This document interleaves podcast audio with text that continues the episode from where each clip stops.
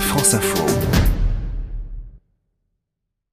À l'instar des SUV, comme on a pu le voir la semaine dernière, l'hybride se développe également dans la catégorie des berlines compactes. Et c'est ainsi que 12 ans plus tard, la Corolla, qui s'était effacée du marché au profit de la Toyota Auris, revient sur le devant de la scène sous deux versions, deux versions hybrides de 122 et 180 chevaux.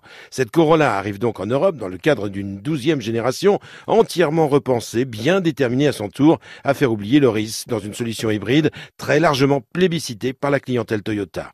Didier Gambard, le PDG de Toyota France. On tourne la page de Loris qui était une belle success story et on réouvre le livre Corolla puisque c'est une des voitures mythiques de la gamme, plus de 50 ans d'histoire.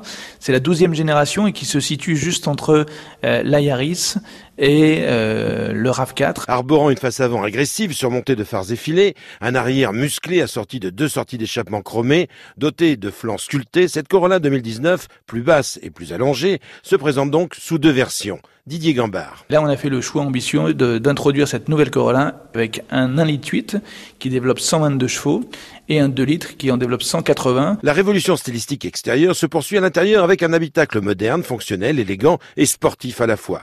Qui plus est, le choix de cette motorisation hybride, dont on peut surveiller le travail sur l'écran central, dépasse largement chez Toyota le phénomène de mode pour s'inscrire visiblement dans une voie d'avenir. Didier Gambard, le PDG de Toyota France. Clairement, l'électrification est une tendance lourde alors nous, on a l'avantage, euh, ou la particularité en tout cas, d'avoir cru dans l'hybride euh, depuis plus de 20 ans, et qui dans ce monde de transition énergétique représente l'alternative la plus aboutie. Bien assis confortablement à son bord, on est très rapidement séduit par sa douceur de conduite et sa tonicité. On regrettera seulement, depuis du travail effectué sur l'insonorisation, la présence marquée du moteur en cas d'accélération franche, imputable à son système de transmission de type CVT.